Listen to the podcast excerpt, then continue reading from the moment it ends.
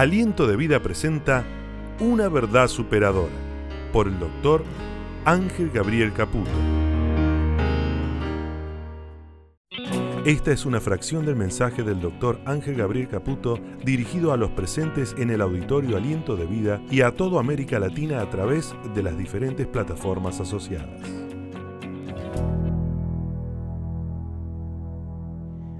Hace un poco menos de 100 años, eh, nuestro país se ubicaba dentro de las 10 economías más importantes del mundo. Con más de 2.700 kilómetros cuadrados de tierra sembrada, Argentina, allá por los años 10 o 20, generaba más del 50% del PBI de Latinoamérica. En el año 1920, en nuestro país, junto a países que asomaban como los más poderosos del mundo, se discutía el promedio de ingreso por cápita más importante de todo el globo terráqueo, poniéndolo en el lugar cuarto o quinto. Y allá por los años 20, cualquier inmigrante que venía a nuestros puertos sabía que en este país un operario normal podría ganar mucho más dinero que en los Estados Unidos y aún en los países como Francia o Alemania. En los años 40, después de la o cuando empezaba y terminaba también, años 40 al 50, eh, la guerra mundial, Argentina se transformaba en el granero del mundo. ¿Lo escuchó alguna vez? Y precisamente nuestro país pasó a ser la envidia de los poderosos hasta que el mismo Winston Churchill dijo, frenen Argentina porque va a dominar el mundo. Hace un poco más de 40 años, en nuestro país, un presidente que inauguraba el ciclo democrático más largo de los últimos años, dijo que con la democracia se comía, se educaba y se curaba. Y hace 40 años que nuestro país de tener el 9%, yo estoy hablando con datos concretos, hace 40 años cuando ese presidente democrático, no estoy hablando de política, no nos metemos en política, no estoy a favor de nadie, estoy a favor del mensaje de Jesucristo. Pero hace 40 años, cuando ese presidente decía que con la democracia se comía, se educaba y se curaba, solo el 9% de nuestra población era pobre. Pasaron 40 años, muchos partidos políticos, muchos héroes nacionales, muchos que decían tener la razón, nos llevaron acá, donde hoy en nuestro país del 9% en 40 años pasó a casi el 60% donde tristemente en el último informe que, que levantó la CEPAL, dice que nuestro país es el país más endeudado del mundo y que en la provincia de Buenos Aires más del 60% de nuestros niños no sube la expectativa alimentaria adecuada. Cuando yo escucho a nuestro liderazgo, a los que nos gobiernan, me doy cuenta que juegan un juego muy peligroso. El juego de tomar la voz, dámela a mí. Nos pasamos la pelota entre nosotros, nos tiramos las responsabilidades unos a otros, pero sencillamente nos quedamos con todo. Por eso que yo en esta noche, en una noche tan especial, en nuestro país, quiero hablarles de esto, Diga conmigo, toma la voz, dámela a mí. Quiero llamar a la iglesia, y esto es serio. Yo sé que muchos de ustedes los miércoles no pueden venir. Algunos no pueden, otros no sienten, y es respetable todo. Tenemos un grupo fiel que todos los miércoles venimos a roblar rodillas por nuestra nación y también por nuestra iglesia. Pero como yo sé que vienen tiempos de mucho dolor sobre nuestro país, y esto no me lo reveló ni carne ni sangre, yo quiero desafiar a la iglesia, por lo menos por este miércoles, ¿puede hacer un gran sacrificio por Dios y venir a su casa a orar? ¿Puede apartar el día miércoles por este miércoles? Después no lo obligo. ¿Puede usted venir a doblar rodillas por su nación? Porque la Biblia dice que al Salomón se le reveló que si vendrían de los cuatro vientos la maldición sobre la tierra, si el pueblo de Dios se humillara y buscara el rostro de Dios, no solamente perdonaría nuestros pecados, sino que sanaría nuestra tierra. Y yo creo que Argentina necesita ser sanada. Te desafío para que el miércoles vengas a orar. Porque nuestro país no se va a levantar ni con políticos ni con discursos demagógicos. Nuestro país se va a levantar si se vuelve a Dios. ¿Cuántos dicen amén? Jesús está hablando en San Lucas capítulo 14, verso 15 al 24, y va a hablar la parábola de la gran cena. Jesús está hablando del reino y entonces dice, un hombre hizo una gran cena y convidó a muchos. Y a la hora de la cena envió a sus siervos a decir los convidados, a los convidados, vengan, que ya todo está preparado. El que los convidó le dice, la mesa está servida, pero dice el Evangelio de Lucas que todos comenzaron a, ¿qué dice ahí? A excusarse. Y entonces yo escucho a los que nos gobernaron decir que los que se equivocaron e hicieron mal las cosas son los que nos gobernaron antes. Y los que nos gobernaron antes nos dijeron que habíamos llegado a ese estado por lo que nos gobernaron antes. Y los que nos gobernaron antes dijeron que la instancia de nuestro país se daba por los que nos gobernaron antes. Y la memoria no me alcanza para ir para atrás, porque desde el benemérito Ricardo y Carlos Saúl, nuestro país fue en una decadencia tan grande que francamente yo creo que todos son culpables. ¿O no? Pero resulta que en esta palabra que Jesús hace mención, se va a dar exactamente lo que nos pasa. Y lo que nos pasa es que todo el mundo se excusa. Y es increíble porque de tanto en tanto viene uno a fundar la patria. ¿Sí o no? Yo hace poco estuve en Mendoza y fui al paso de, al paso de la libertad. Y entonces me fui al, monumento de San Martín que está en un lugar que se llama... ¿Cómo, ¿Cómo, se llama Romina? ¿Vos estuviste ahí hace poco? Bueno, no está tu esposo, él me lo dijo, pero yo me olvido los nombres. Pero estuvimos en el paso fronterizo, que inclusive mi suegro me dijo que ahí hizo el servicio militar. Y está el monumento del libertador.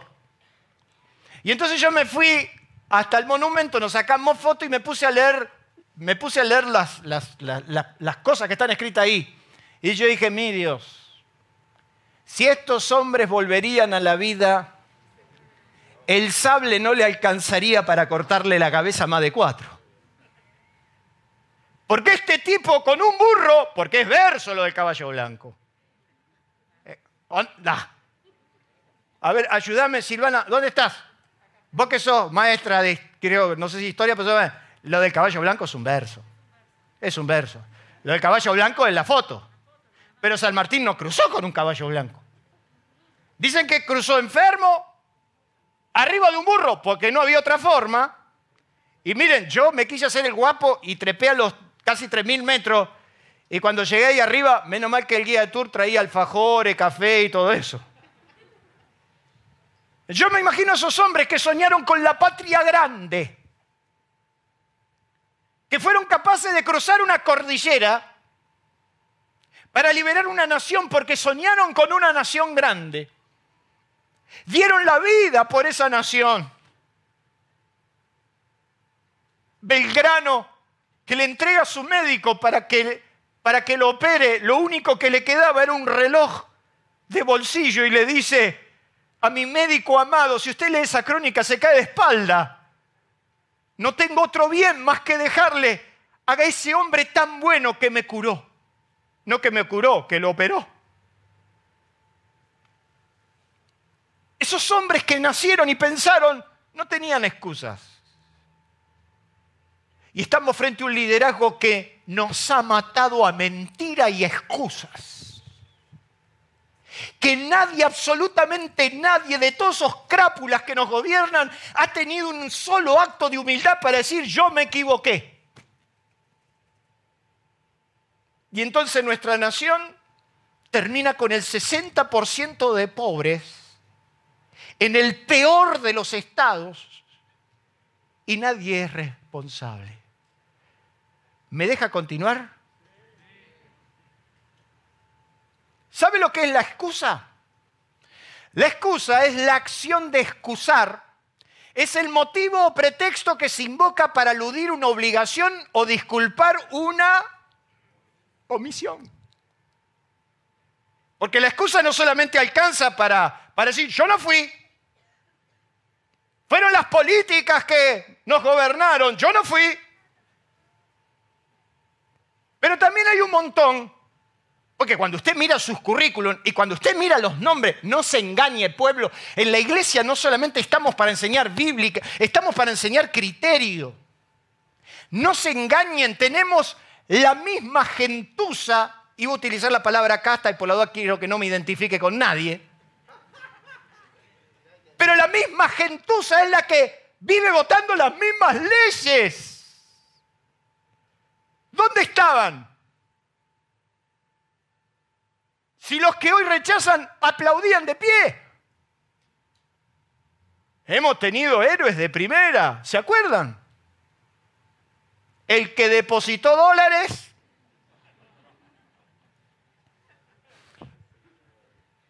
hay que pasar el invierno ¡Eh, ahí vos te acordás, chino! Hay que pasar el invierno. El invierno se transformó en el verano, la primavera, la década. Motivo pretexto que se invoca para aludir una obligación o disculpar una omisión. Excusarse. Yo, argentino.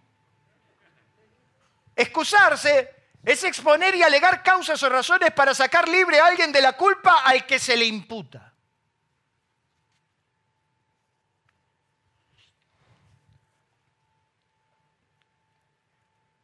Yo sufro por mi país. Siento que nuevamente un masazo nos entierra de cabeza y ahí está el pueblo,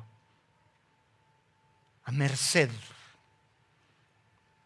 de todo el mundo que lo único que hace es excusarse. Toma la boda, me la mí. Nadie es responsable de nada. El ser humano por vocación hace de la excusa una verdadera forma de vida. Somos reales profesionales para echarle la culpa a todo. Nuestra capacidad creativa al momento de enfrentar nuestras propias consecuencias no tiene límites. No pude estudiar porque en mi casa había una rotopercutora que me desconcentró. No pude llegar porque sencillamente, una vez me dijo uno, ¿sabes una cosa? Estábamos listos, preparados para venir a la reunión, pero no vas a creer. Cuando bajamos con mi esposa cambiaditos a buscar el auto en el estacionamiento, me dejaron un auto adelante y no pude salir. Como dicen los chicos, incomprobable.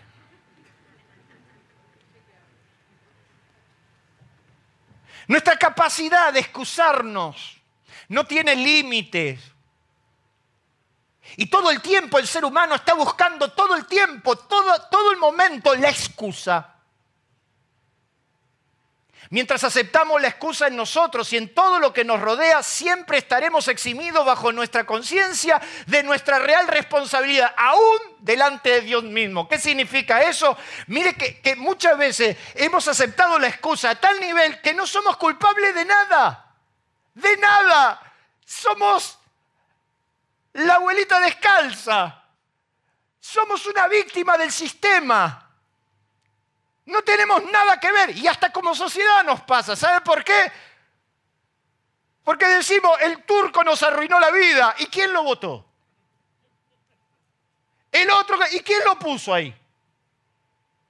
Y entonces como le echamos la culpa a los políticos, los políticos son todos unos corruptos, si ellos son el resultado de nosotros.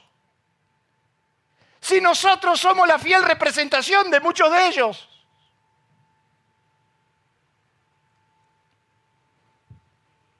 Mientras aceptemos la excusa, mientras demos por válida que cualquier excusa es suficiente para eludir nuestras responsabilidades, entonces ¿sabe lo que pasa? Nunca vamos a asumir lo que nos toca asumir.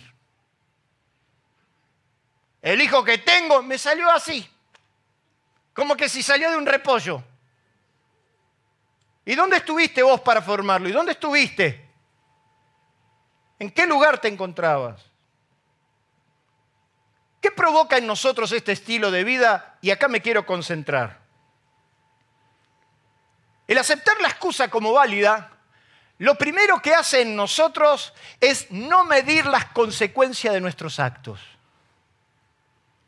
Somos una sociedad tan inmadura que no medimos nunca, nunca la responsabilidad de nuestros actos. Porque total, como la excusa es válida, cualquier cosa de que nos pasa le podemos echar la culpa al otro.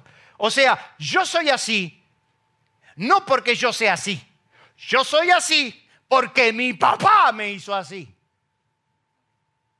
Ay, pobrecito. El carácter del padre heredó, ni es culpable de su carácter. Ah, si yo hubiera nacido en otro país, seguramente estaría en otro lugar. ¿La culpa de quién es? Del país. Ah, si me hubiera tocado otro tipo de mujer, estoy seguro que lo hubiera logrado. La culpa es la de la mujer. Ah, si yo estaría en otra iglesia, lo que sería mi ministerio, ¿la culpa de quién es? De la iglesia. Ah, pero si yo sería el pastor de esa iglesia, la culpa es de quien puso al pastor ahí. O sea que ni siquiera somos capaces de dimensionar hasta a quién le echamos la culpa, porque total de zafar le echamos la culpa a cualquiera. Es Jorge, Jorge. Y cuando no es Jorge, Gustavo. Y cuando no es Gustavo, es Chucky. A alguien hay que echarle la culpa. Entonces usted encuentra un montón de gente que es ¿Cómo le puedo decir? La inocencia caminando. Él no es responsable de nada. Todo lo que le pasa a la vida. El mundo se confabuló para que él sea lo que es. ¿Estoy hablando claro o puedo seguir, no? ¿Me va entendiendo? ¿Yo sabe por qué no logré la carrera? Porque a los 14 años me tuve que ir a trabajar porque mi papá se enfermó. Y ahí sacamos el huérfano de adentro. y hay de mí, y yo y mí. Y, usted ve que la persona que abusa de la excusa se victimiza todo el tiempo. Yo estoy reodrido de la victimitis. ¿Sabe por qué no traigo a mis hijos a la clase bíblica? por la maestra que tiene. Entonces la culpa es que después el grandulote se vaya a cualquier lado y ni siquiera sepa lo que es venir a una iglesia. La culpa de quién fue? De la maestra. Y como siempre hay un croto para un descosido, y lo vuelvo a decir como me gusta decirlo, porque me van a corregir. Está el otro que le asiente y le dice, es verdad. Cuando mi hija estuvo en adolescente no pudo sobrevivir a eso tampoco.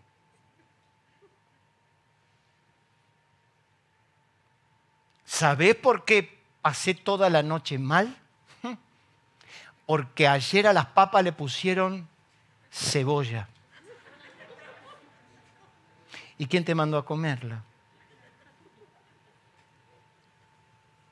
Yo no sé por qué estoy así. Yo respiro y engordo.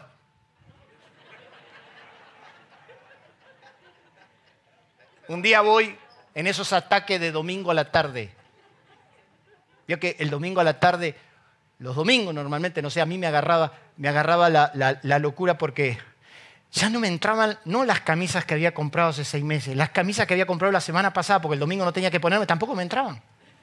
Y frustrado por tratar de ver cómo venía la reunión, dije, mañana, y encima uno comete el error de decir a la esposa, sacame turno con la nutricionista, voy a saber, mi vida cambió conocí a Cristo. Entonces voy a la nutricionista, la nutricionista profesional, me siente me dice, contame tu día. ¿Cómo le gusta a usted esto? Eh? Yo puedo predicar la Biblia un año, pero esto le encanta, es una cosa. Y me dice, contame tu día. ¿Desayunás? No. Me levanto y tomo mate nomás. Tomo mate porque desayuno, no. no. Y a media mañana, nada alguna que otra galletita en la, en la oficina. Y al mediodía comes, trato que no, no comer porque después me siento pesado durante el día y entonces trato de no comer. Y yo veo que la mujer empieza a bajarse los lentes. Y me dice, a la tarde merendás, ah, sí. A la tarde cuando llego a casa, de parado frente a la heladera, me clavo un sándwich de salami y queso. Bien. Y a la noche cenás, trato de comer livianito porque si no, no duermo. Y la mujer me mira y siendo respetuosa me dijo, ¿y me querés explicar por qué tenés 40 kilos de más? Pero mientras la excusa es válida, entonces no medimos las consecuencias de nuestros actos. Y cuando yo enseño todas estas cosas me dicen, Ángel es un legalista. Entonces nos agarra el ataque de victimitis. Adán amo y señor del universo conocido. Tenía autoridad de Dios para gobernarlo todo, producir y administrar los bienes de Dios. El hombre más próspero de la historia o que la historia registre porque todo estaba a nombre de él. Cuando usted mira dónde Dios lo puso a Adán, dice el libro de Génesis, que lo puso en un lugar llamado huerto, donde estaba rodeado de cuatro ríos. Y en los cuatro ríos había perlas preciosas. En los cuatro ríos también se encontraba oro y, agrega la Biblia, a mí me encantan esos datos, dice, y oro del bueno. No el enchapadito ese que zafa. Dice que allí había bedelio, nice y también había oro del bueno. Era amo y señor. Adán era el rey. Me hacía acordar a mi papá que cuando uno le decía algo a mi papá, mi papá decía, ah, yo soy el rey de esta casa, yo puedo hacer lo que quiera. Y si no te gusta, ahí tenés la puerta, me decía. Adán era el rey, amo y señor, el hombre más próspero del mundo, ser dueño de todo. ¿A cuánto le gustaría? No, porque después te agarra rentas te cobra el impuesto a la riqueza. Adán era dueño de todo, pero no solamente era dueño de todo. Dios le puso la mejor compañía, Eva. Lo que era Eva. Hermosa, radiante, fresca, espléndida. No existía la celulitis, chicas. Imagínense. No existían las arrugas, porque eran perfectos. El pecado distorsionó todo. Ahí tenés la base bíblica para explicar por qué estás como estás. Entonces cuando te dice, mira cómo estás, el pecado. Cuando Dios hizo a la mujer, la hizo.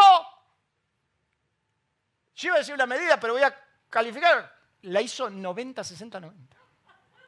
Perfecta, sin arrugas, sin celulitis. ¡Qué mujer! Adán cuando la vio dijo, ¡Ey, yes, yes, Dios es bueno! Esto es ahora hueso de mi hueso, carne de mi carne. Y encima tenía Dios que le decía, dale para adelante lo que te dé. Así le contaba a los jóvenes, la pasaron bien ayer, ¿eh? Y vivieron el enamoramiento. y andaba Daniel. Y dice que ambos andaban desnudos y no se avergonzaban. Por un estado de transparencia, disfrutaban de su relación, disfrutaban del sexo, disfrutaban de todo lo que podían, estaban en un lugar magnífico. Otra que tú Ceci. Una baratija es eso. Miami aburre. Estaban en el huerto. Y encima Dios dice que hizo nacer de la tierra todo árbol delicioso a la vista y bueno para comer. ¿Usted qué cree que el huerto era un tres ambiente? El huerto era increíble. Se considera que es la fracción de la tierra prometida o parte de la tierra prometida solo para dos. Tenían todo a su disposición, el frigobar estaba lleno. Los ángeles le servían, era el administrador. Y tenía una capacidad, Adán, que le puso nombre a todos los animales, a todos. A la lechuza le puso lechuza. Porque a la lechuza no le puso elefante. Por ejemplo, a mí me gustaría preguntarle a Adán, ¿por qué le pusiste elefante al elefante? ¿Por qué me mira así usted? Dice la Biblia que le puso el nombre a todos los animales. Y Dios lo puso en el huerto para que lo labrara. No existía el dolor, no existía el cansancio. Vivían una vida espléndida, comían lo que querían, tenían a su merced lo mejor. Había, hacía falta arruinar ese estado.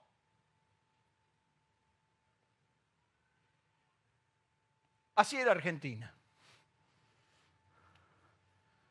Un paraíso. Así era América.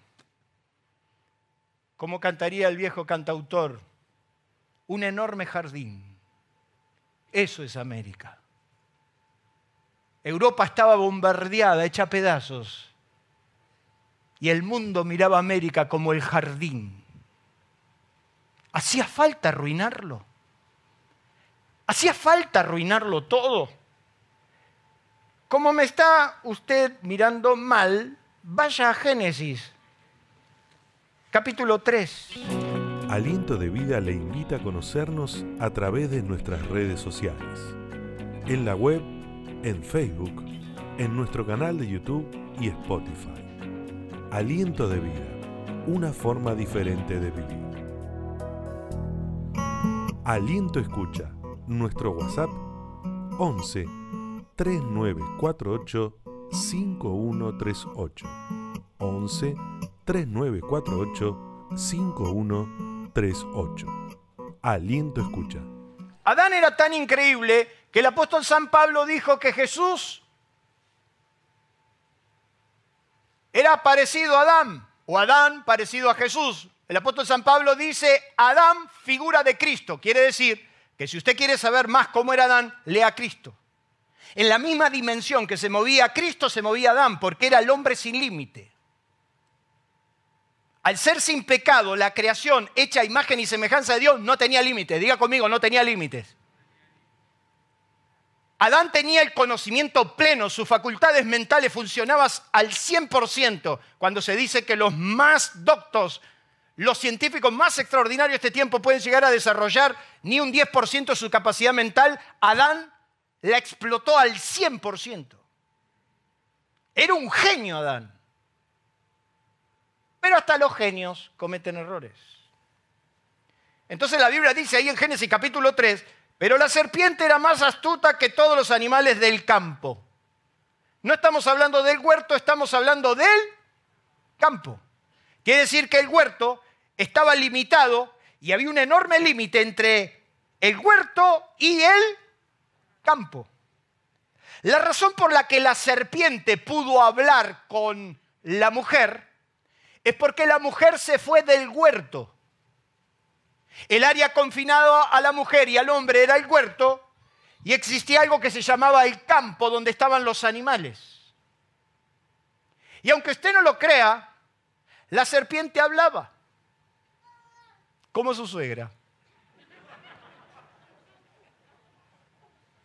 Dicho que la serpiente no solamente era el animal más astuto, era el más lindo. ¿Sabe por qué nos causa tanta repulsión la serpiente? ¿Sabe que eso no era así? Cuando Dios maldice la serpiente, lo primero que hace le parte la lengua para que no hable más. Y si usted se da cuenta, las serpientes, sus lenguas están partidas. Le partió la lengua para que no hable más. Y le dijo, pondré enemistad entre ti y la simiente de la mujer.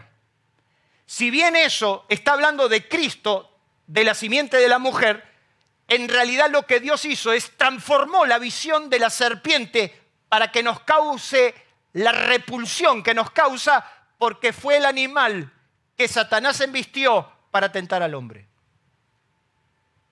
La mujer empezó a hablar con la serpiente porque se fue del huerto. ¿Sabe usted por qué ¿Por qué muchos cristianos caen en el abismo? ¿Sabe usted por qué muchos cristianos precisamente se van de la cobertura que Dios le ha dado, llamado el huerto, la iglesia o lo que usted quiera llamarle? Porque se van del huerto. Entonces dice que la serpiente era astuta más que todos los animales del campo. Y entonces en el capítulo 3, para que usted vea, se van a dar los tres procesos de persuasión. En primer lugar, cuando la serpiente la tienta a la mujer, la mujer empieza a ver con otros ojos y mire lo que va a decir en el versículo 6 del capítulo 3. Y vio la mujer que el árbol era, que era el primer golpe de persuasión que muchas veces Satanás elige es mostrarnos que, que no es tan malo, sino que ¿Qué es bueno? Bueno para comer. Mire lo que dice. Y vio la mujer que el árbol era bueno para comer. Pare y míreme. ¿Le faltaba comida? Si tenían todo tipo de árboles para comer. ¿Le faltaba comida? No le faltaba comida. Pero ella vio que era bueno para comer por ese apetito que muchas veces tenemos por lo desconocido, por lo prohibido, y sin darnos cuenta empezamos a coquetear con lo que nos va a destruir. Entonces primero dice que fue bueno, que era, él ya se dio cuenta que, que era bueno para comer y que era agradable a los ojos, agradable a los ojos más de lo que tenían. Si el huerto estaba con muchas cosas más lindas que esa.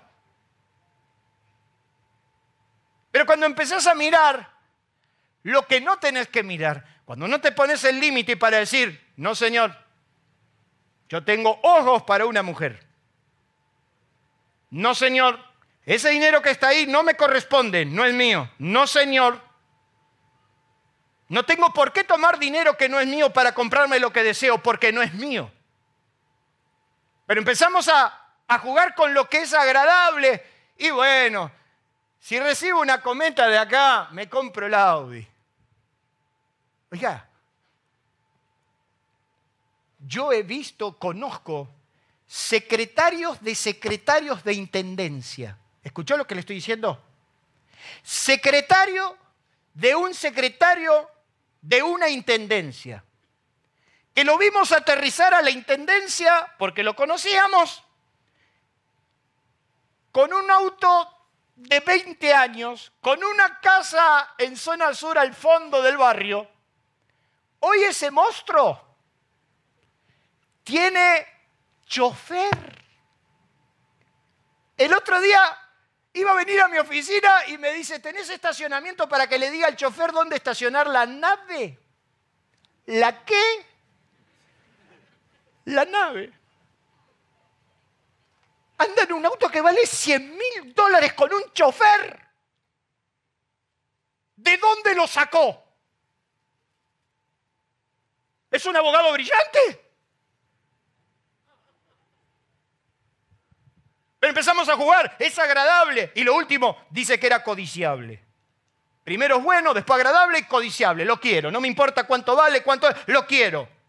Para alcanzar sabiduría. ¿Qué más tenían si eran la mano derecha de Dios? ¿Hacía falta arruinar eso? Pero la excusa no mide las consecuencias de nuestros actos. Y entonces, ¿saben qué? Dijo, vamos para adelante. Y usted conoce la historia. Hasta que Dios fue a buscar al hombre. Y cuando fue a buscar al hombre, dijo, Adán, ¿dónde está? Y Adán cuando lo escuchó, la voz del huer, la voz de Dios que se paseaba, con... se escondió. ¿Por qué se escondió si él disfrutaba la voz de Dios? Todos los días hablaba con Dios. Che, ¿cómo va el asunto de, del elefante? No, va bien, déjalo que yo lo estoy moldeando. Bueno, está medio retobado, pero lo vamos a enderezar. Todos los días hablaba con Dios, todos los días opinaba, todos los días, y de repente escuchó la voz y se ocultó. Y entonces Dios le dice a Adán, Adán, ¿dónde estás tú? ¿Dónde estás tú? Verso 9, más Jehová Dios llamó al hombre y le dijo, ¿dónde estás tú? Y él respondí, oí tu voz en el huerto y tuve miedo porque estaba desnudo, pero si toda la vida estuviste desnudo. Toda la vida estuviste desnudo, me escondí. Dios dijo, ¿quién te enseñó que estabas desnudo? ¿Has comido del árbol que yo te mandé? Yo te mandé que había un árbol que no. Tenías diez mil, te dije uno que no. ¿Qué hiciste? ¿Qué hizo el hombre? La mujer. La mujer que me diste.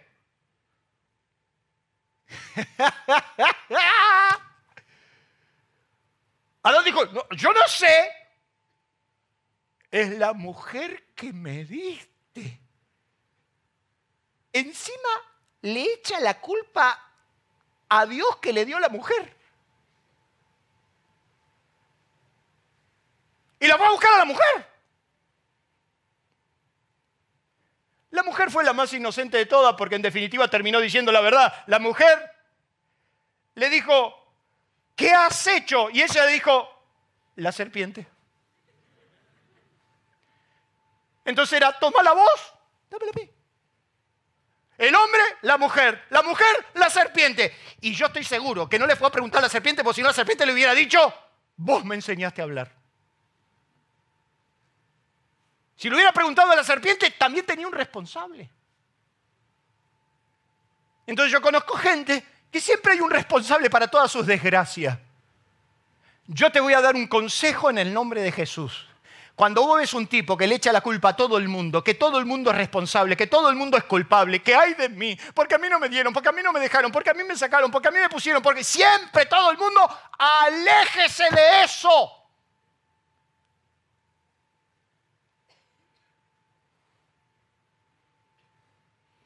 Porque hay gente que seguramente nunca mide la consecuencia de sus actos.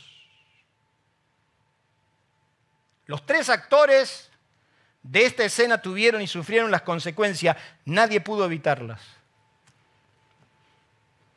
Porque si hay algo que no podremos evitar son las consecuencias de nuestras decisiones y lo repito, no podremos. Vaya por favor al capítulo 3, verso 17. Mira lo que le dijo Dios al hombre. Y al hombre dijo, por cuanto obedeciste a la voz de tu mujer y comiste del árbol que te mandé diciendo, no comerás de él, maldita será la tierra por tu causa, con dolor comerás de ella todos los días de tu vida, espinos y cardos te producirán y comerás y plantarás del y plantas del campo, con el sudor de tu rostro comerás el pan hasta que vuelvas a la tierra porque de ella fuiste tomado, pues polvo eres y al polvo volverá. Al que lo voy a agarrar del cuello cuando vaya al cielo va a ser Adán. Por tu culpa me tengo que levantar todos los días a las 5 de la mañana y tengo que trabajar. ¿A cuánto le hubiera gustado trabajar sin dolor? ¿A cuánto le gustaría trabajar sin dolor? Wow, hermanos. Al hombre le dijo eso. A la mujer, mire lo que le dice en el versículo 16. A la mujer le dijo, multiplicaré en gran manera los dolores de tus preñeces, con valor darás a luz a los hijos y tu deseo será para tu marido y él se enseñoreará de ti. A la serpiente, versículo 14, todos cobraron. Es como en casa, Carmela. Yo te tengo que denunciar. David era siempre, aunque yo era el ideólogo, él era el ejecutor, pero hacía falta, mamá. Mamá aprendió que cuando había que hacer justicia, lo primero, lo primero que había que hacer era cerrar la puerta para que nadie se escape. Entonces esa mujer iba, pum, tranquila, iba, traca, cerraba la puerta, tenía un delantal con un bolsillo acá adelante, ponía el bolsillo en el delantal y eras boleta, hermano. Yo he cobrado con todo instrumento de justicia, cable, chancleta, rama, cinto, lo que venía. Y entonces por las dudas cobrábamos todo, así del mayor al menor. Cobraron todos, cobró la mujer, cobró el hombre y cobró la serpiente. Verso 14. Y Jehová le dijo a la serpiente, por cuanto hiciste esto, maldita serás entre todas las bestias y entre todos los animales del campo. Sobre tu pecho andarás y polvo comerás todo el resto de tu vida. Cuando empezás a dimensionar la responsabilidad de tus actos, medís tus decisiones. Y eso es lo que le decía a los chicos ayer. Decidir bien en el noviazgo te llena la vida de felicidad. Y si te toca la mujer, el hombre que Dios diseñó para tu vida, va a ser lo mejor que te va a pasar. Y ese hombre o esa mujer que Dios pone al lado tuyo va a sacar lo mejor de vos porque te va a amar, te va a cuidar, te va a respetar, te va a honrar. Te va a hacer tener hijos dignos. Te vas a realizar con tus hijos, te vas a realizar con tus nietos. Pero una decisión mala en el noviazgo te arruina la vida el resto de la cosecha. Dice que Saúl tomó de las mujeres de Canaán y fueron amargura de espíritu para Rebeca, su madre, el resto de su vida. Porque tus decisiones también nos afectan. Una mala decisión tuya a nosotros también nos va a afectar como padres. Pero una buena decisión nos va a llenar de alegría. Y como le dije a un filisteo que cayó por casa con la cuchilla en la mano, lo recibí así. Y le dije, mirá, querido. Y él no me deja mentir, lo estoy mirando. Me dejé la cuchilla de carnicero, tengo una carnicera, así, la dejé ahí arriba. Cuando lo vi, me di vuelta con la cuchilla y le dije, mirá, si veo a mi hija feliz, va a estar todo bien. Pero si veo a mi hija mal, va a estar todo mal. Un aplauso. Todos cobraron. Sin embargo, cuando el hombre dijo, mala mía. Porque ¿dónde está el problema de esto? No reconocer tus errores. Cuando el hombre dijo, me equivoqué. No lo hice así, no lo hice bien. Entonces Dios estuvo dispuesto a sanar el error. Porque en el fondo Dios sabe que te puedes equivocar. Y mire, por favor, marque lo que dice el capítulo 3 en el versículo 21. Pasa desapercibido, pero no lo es. Y Jehová, y Jehová Dios hizo al hombre y a su mujer túnicas de pieles con la que los vistió. El primer sacrificio de la creación. Dios sacrificó un animal para tomar las pieles y cubrir la desnudez del hombre.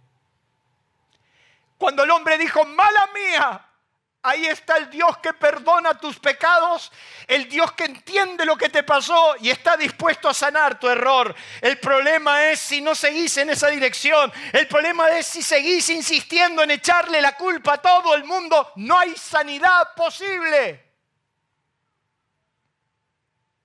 Por eso David decía, mientras callé mis huesos se quebraron. Pero cuando confesé mis pecados, Él me restituyó, Él me perdonó, Él me sanó. Y Abacú Miqueas dice que Dios como tú que perdonas y olvidas el pecado de la remanente, del remanente de Israel, no retuvo para siempre su enojo porque se deleita en hacer misericordia.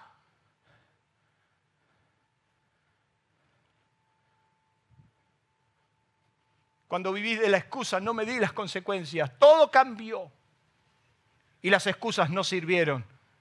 ¿Sabe que yo puedo encontrar en esto que las excusas a la hora de estar frente a Dios no sirven?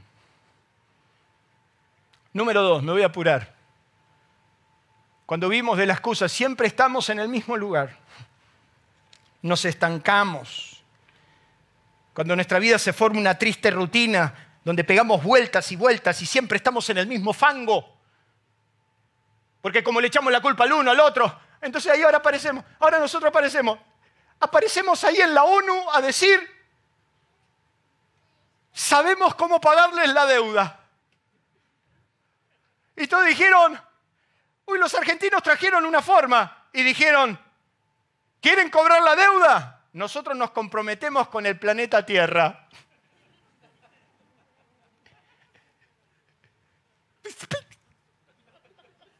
Escúchenme. Es para agarrarlo del cuello. Una genialidad.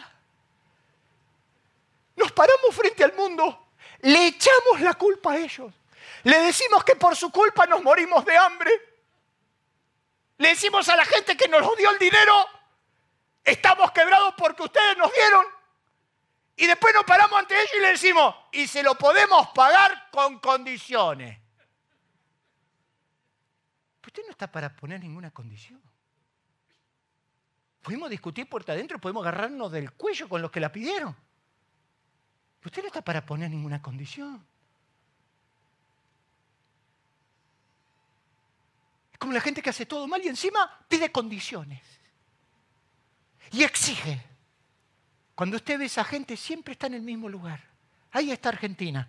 Ahí estamos como sociedad.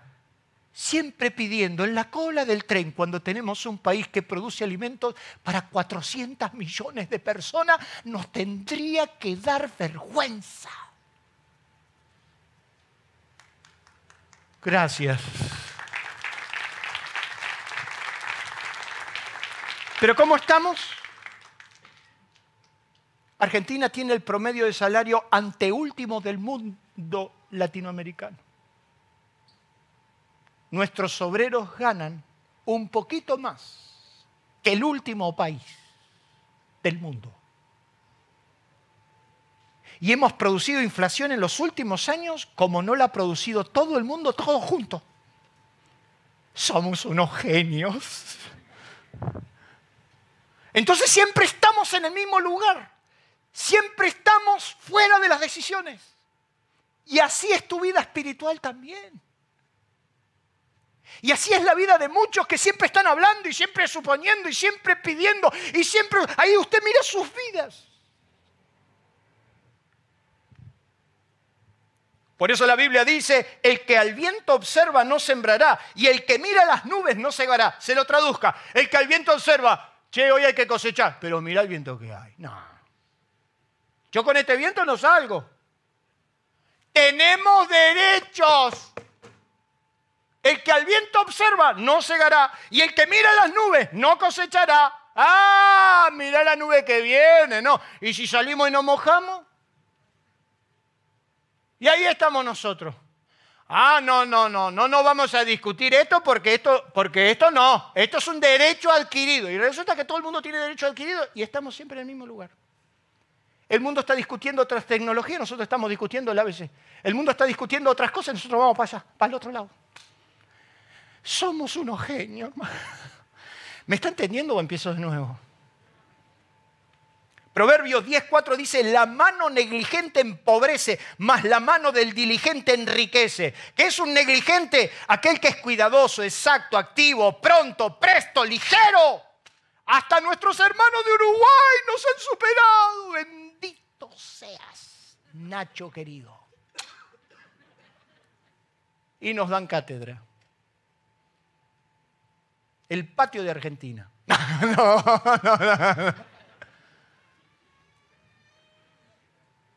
La mano del negligente. La mano del diligente, el diligente que es rápido, aprende rápido, presto, cuidadoso, exhaustivo. No es, él sabe cómo hacerlo y lo hace bien. Él se apura para hacer las cosas y las hace con diligencia, se mueve. Pero el negligente, que es el descuidado, el que tiene falta de aplicaciones en su tarea, el que dice, ¿para qué vamos a trabajar? ¿Para qué el año está perdido? Ahora encima, ahora arranca mañana la, la marcha de no sé quién, pasado la marcha de no sé en cuán y andamos de marcha en marcha. Repetimos incansablemente las mismas lecciones, no volvemos maestros del por qué y del quién. Y no entendemos que es hora de mirar para adentro. Dice la Biblia que Jesús enseñó de cómo era el reino de los cielos. Y precisamente en la parábola de, los talentos Jesús dijo, yo les voy a mostrar cómo es el cielo. ¿Cuántos quieren irse al cielo acá? Levanten la mano los que se quieren ir al cielo. ¿Usted está seguro, no? Bueno, perfecto. Jesús enseñó cómo es el cielo. ¿Sabe usted cómo funciona el cielo? Mateo capítulo 25. El reino de los cielos es semejante a, es como a un hombre que yéndose lejos agarró a sus siervos y les dio a uno cinco talentos, a otro dos talentos y a otro uno. A cada uno conforme era su capacidad. ¿Qué quiere decir eso? Que en el reino de los cielos primero se te confía. ¡Ah, qué lindo! Cuando agarramos un crédito lo ponemos todo acá adentro. ¡Oh! Primero se te confía, primero se te da la oportunidad, primero se te da la confianza, primero se te da un don, un talento, algo, a ver cómo reacciona este, cómo es, si es cuidadoso o no es cuidadoso. Lo vamos a poner en el liderazgo, a ver qué onda, a ver cómo camina. Y el tipo, ni bien le dieron las tachas, es como el típico policía que en vez de ser el servidor de nuestro, se te pare. Ya, desde afuera, no sé si a mí solo me pasa, ¿a usted le pasa también? Yo el policía que te para, te para así. Viene con cara de malo. Documento, registro, patente, las pagó.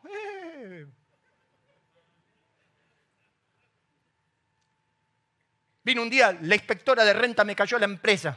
¿Qué pasó? ¿Está apurada? ¡Abran, somos renta!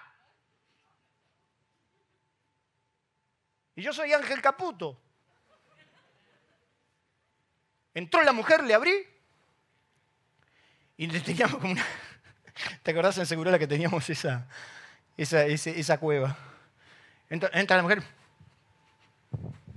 ¿Dónde está el dueño? El dueño. Quiero hablar con el dueño. Y yo le estaba abriendo la puerta. Y yo la miraba a la mujer.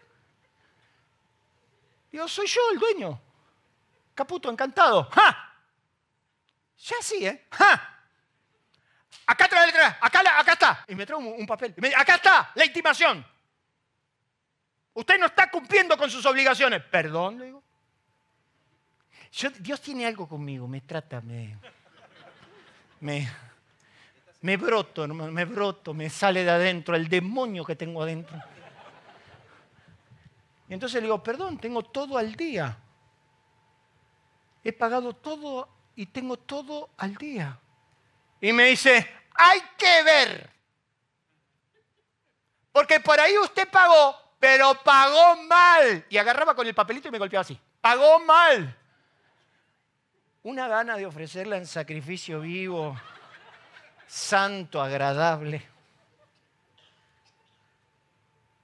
Pero Jesús está diciendo, el reino de los cielos primero se te confía y después se te pide cuentas.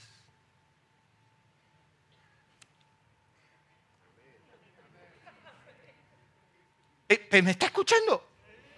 Al reino, en el reino que usted quiere estar, Dios te va a pedir cuenta de lo que te dio. A ver, Elian Ferreira. menor de los tres.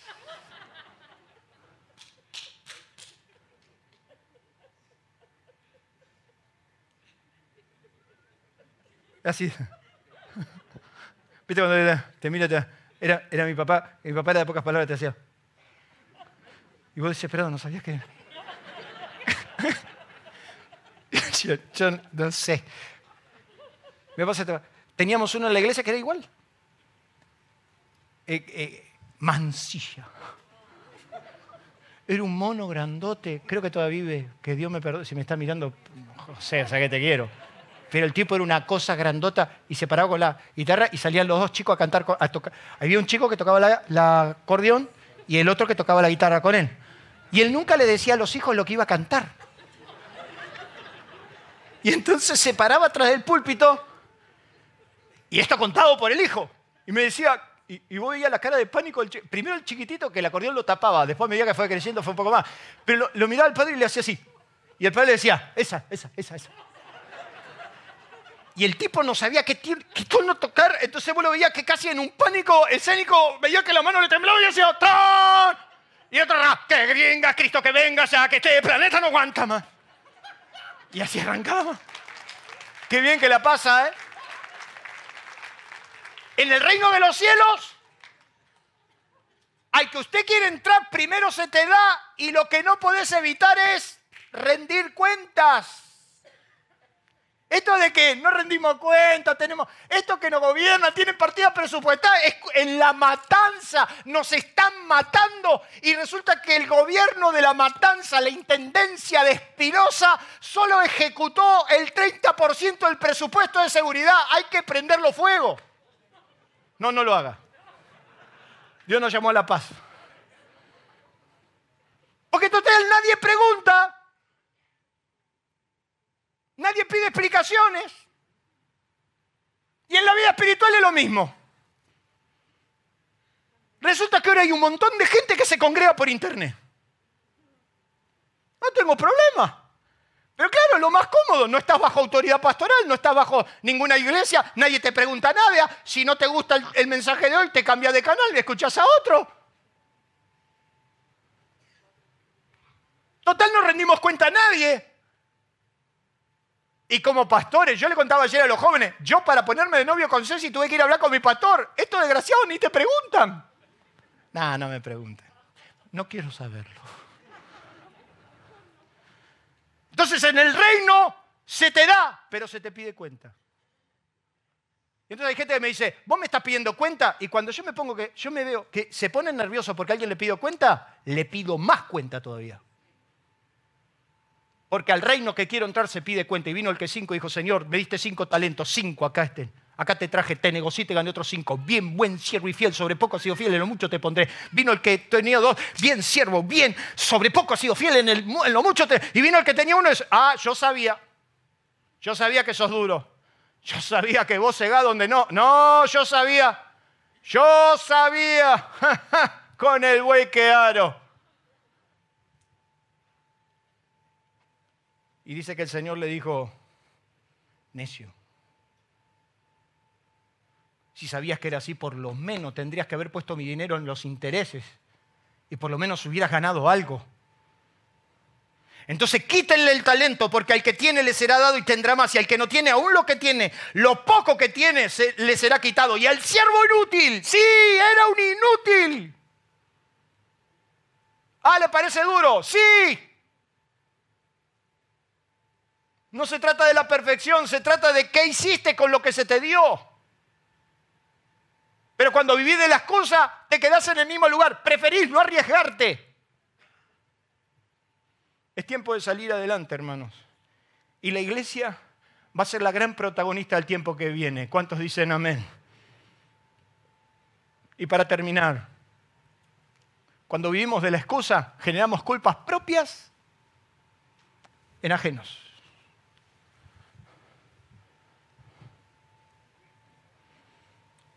Hay gente que es especialista en tirarte el muerto, Jorge. David, Gustavo, líderes, Ezequiel, Néstor querido, Carlos. Hay gente que es especialista en tirarte el muerto. Todo el mundo te quiere tirar el muerto. Todo el mundo te quiere echar la culpa a vos de él. Y aunque todos tenemos uno escondido en el placar, o me vas a decir que vos no tenés un muerto escondido, que solo Dios y vos sabés. Pero hay gente que le encanta tirarte el muerto. Echarle la culpa a los demás. Generando culpas propias en ajenos. Porque en esta iglesia no se hace, porque en esta iglesia no se da, porque en esta iglesia no van, porque en esta empresa no te reconocen, porque en este país no te dan la oportunidad, porque en esta yo empecé en la crisis del 89, un austral 0,80 centavo de austral por dólar, a los dos años 10.000 austral por dólar. Fundé la empresa en plena hiperinflación, la primera empresa. Me caí, me levanté. Y si vos pensás que las crisis que vienen me van a detener o te van a detener, el diablo está equivocado porque ni muerto nos declararemos por vencidos. ¿Cuántos dicen amén? Voy a terminar. 38 años son demasiado tiempo para darle validez a la excusa y a echarle la culpa a los demás cuando Jesús hace la pregunta más ridícula al paralítico de Bethesda preguntándole precisamente si quería ser sano.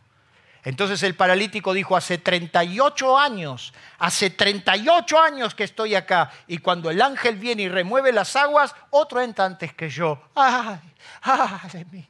38 años. 38 años. Dice que Jesús averiguó y supo que hacía mucho tiempo y le dijo, ¿hace cuánto que estás así? 38 años. 38 años, porque bajaba un ángel, removía el agua y el que caía era sano. 38 años es demasiado tiempo para echarle la culpa a la circunstancia. Nadie se puede creer semejante verso. Si este hombre hace 38 años ve que todos los años baja un ángel y remueve las aguas y alguien se sana, si no se sanó el primer año, el segundo, el tercero, el quinto, 38, cuando Jesús le dijo, ¿quieres ser sano? ¿Qué dijo el hombre? Todos me ganan de mano. Y entre tanto que yo me pongo en pie, otro entra primero y otro me roba el milagro. ¿Te das cuenta cómo son las excusas? ¿Qué le está diciendo? La culpa es que el, estanque me lo hicieron muy lejos. La culpa es que Dios a mí no me ayuda a llegar primero. Yo estoy así porque sencillamente nadie me mete adentro del estanque. Oiga, hermano, a mí me gana el primer año. El primer año me gana el manco, el ciego. Eh, ¿Saben qué? Yo el segundo año me tiro dentro del estanque y no me sacas más me tiro ahí adentro, me hago un plan, me sacan pasa de uva, pero sano en el nombre de Jesús.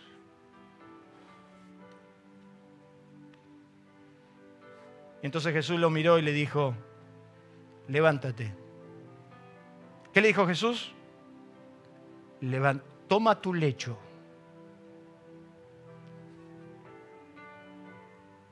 Fíjese que Jesús le va a decir, levántate en primer lugar. Lo primero que Dios le dice a un postrado, levántate, así no. Así no. Levántate. Deja de llorar tu desgracia, deja de echarle la culpa a todo el mundo, levántate. Lo segundo que le dice, toma tu lecho. ¿Qué era el lecho? El confinamiento de su enfermedad y su postración. ¿Qué le está diciendo Dios? ¡Agárralo! ¡Agárralo que te daña! ¡Agárralo, enfrentalo! No lo esconda, agárralo. Agarra el lecho que te dio vergüenza. Agarra el lecho que te postró. Agarra el lecho que te humilló. Agárralo. Enfrentá el problema. ¿Tenés miedo? Enfrentalo. ¿Tenés deuda? Enfrentala. ¿Tenés problema con un hermano? Sentate, hablalo. No, ando llorisqueando por todos lados y a todo el mundo le va llenando la cabeza. ¡Ay, porque él, porque el otro, porque el otro! Sentalo.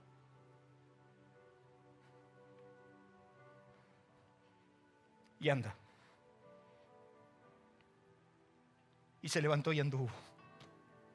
Gloria a Dios.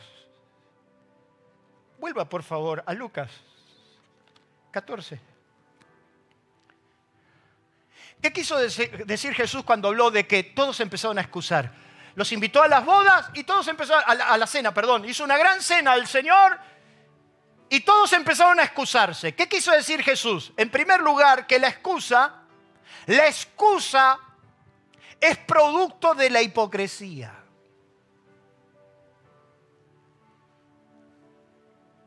Porque no tenemos lo que tenemos que tener para decir la verdad. Y entonces nos excusamos. No, sabes que no vine porque no me sentía bien. Mentira, no quisiste venir. Hello. Nadie fue sincero, nadie dijo, yo no voy por esto.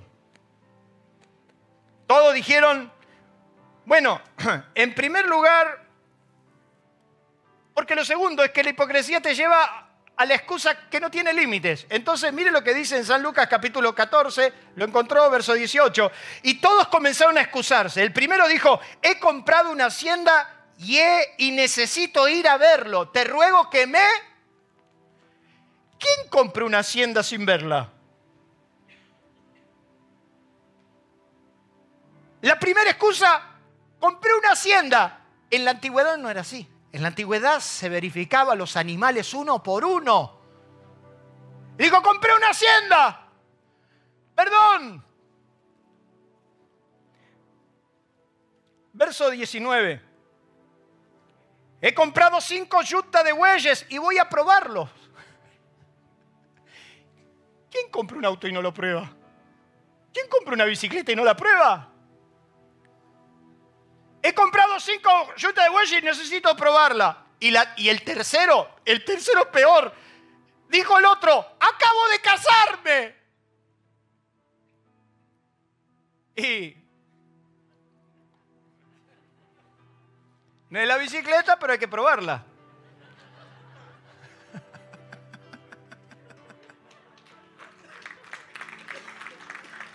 Ridículo.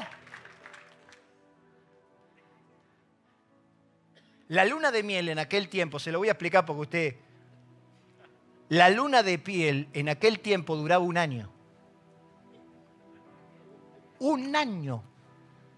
Eh, esto está en la Biblia. ¿eh? Por ley, los mieleros estaban un año encerrados. No podían ir a la guerra los hombres y estaba solo para la mujer levantando descendencia. Oh.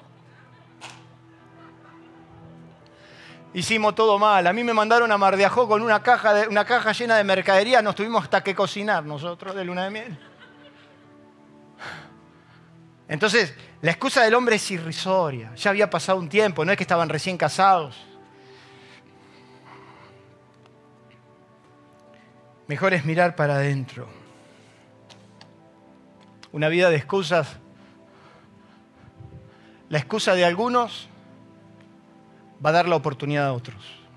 Porque entonces, mire cómo termina esta historia bíblica. ¿Lo quiere leer conmigo?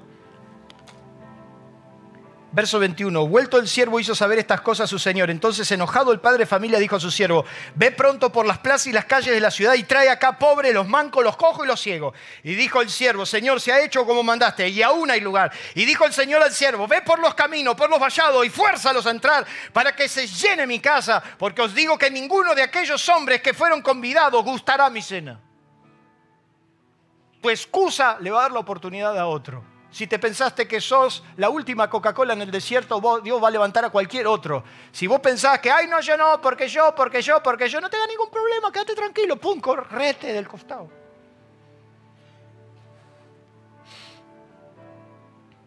Dios sigue llamando a muchos para que entren en su reino y acepten la invitación de vivir una relación personal con Él, pero pocos, pocos, pocos aceptan sin excusa.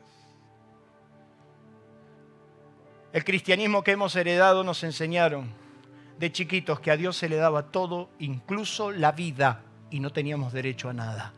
Sin excusa, rendición completa. ¿Cuántos en esta noche van a ser rendición completa? ¿Cuántos para los desafíos que vienen sobre nuestra nación, nuestro país, nuestro bendito país, en vez de presentar excusas, presentaremos las armas de Dios para seguir para adelante? Dios sigue diciendo lo mismo. Si alguno oye mi voz, si alguno, yo estoy a la puerta y llamo, El que no tenga excusa, el que esté dispuesto a decir, Señor, yo estoy dispuesto. El que diga, contá conmigo. El que no presente ningún tipo de excusa, soy joven, no puedo, no tengo, no sé cómo hacerlo. El que hoy sea capaz de vaciarse de sí mismo y decirle a Dios, Señor, para lo que pensás hacer en esta nación, contá conmigo. Yo quiero que se pongan de pie. Dios necesita verlos de pie. Levante sus manos al cielo y diga, Señor, sin excusas Cierre sus ojos, sin excusas. Sin excusas. Sin excusas, Señor. Yo acá rindo por completo mi vida, Señor. Al 100%. Al 100%. Señor, llévame a las aguas más profundas, a los lugares más elevados. Señor, yo estoy listo para el desafío. Yo estoy listo, listo para oír tu voz y aceptar el desafío. Gracias. Gracias Señor. Gracias porque estamos listos para el desafío que viene sobre nuestro país. Acá tenés una iglesia que no se excusa. Acá tenés un pueblo que no, no pide excusas, no brinda excusas. Acá está un pueblo que se te para y dice, Señor, cuenta conmigo. No importa, aunque la higuera no florezca, yo me gloriaré en el Dios de mi salvación. Y aunque los vientos oscuros soplen sobre nuestra nación, nosotros nos levantaremos y estaremos en pie porque Dios está con nosotros. Y si Dios está con nosotros, nadie podrá contra nosotros. Y en tu nombre derribaremos los muros. En tu nombre alcanzaremos victoria. En tu nombre saldremos adelante. En tu nombre. En el nombre de Jesús. Aliento de Vida presentó Una verdad superadora. Si usted quiere recibir más sobre estos y otros mensajes, escríbanos a info@alientodevida.com.a o visite nuestras redes sociales. Cristo, el motivo de mi vida. Nuestro auditorio se encuentra en la ciudad de San Justo, Partido de la Matanza, provincia de Buenos Aires, Argentina. Usted será muy bienvenido en este lugar. Aliento de vida, una forma diferente de vivir.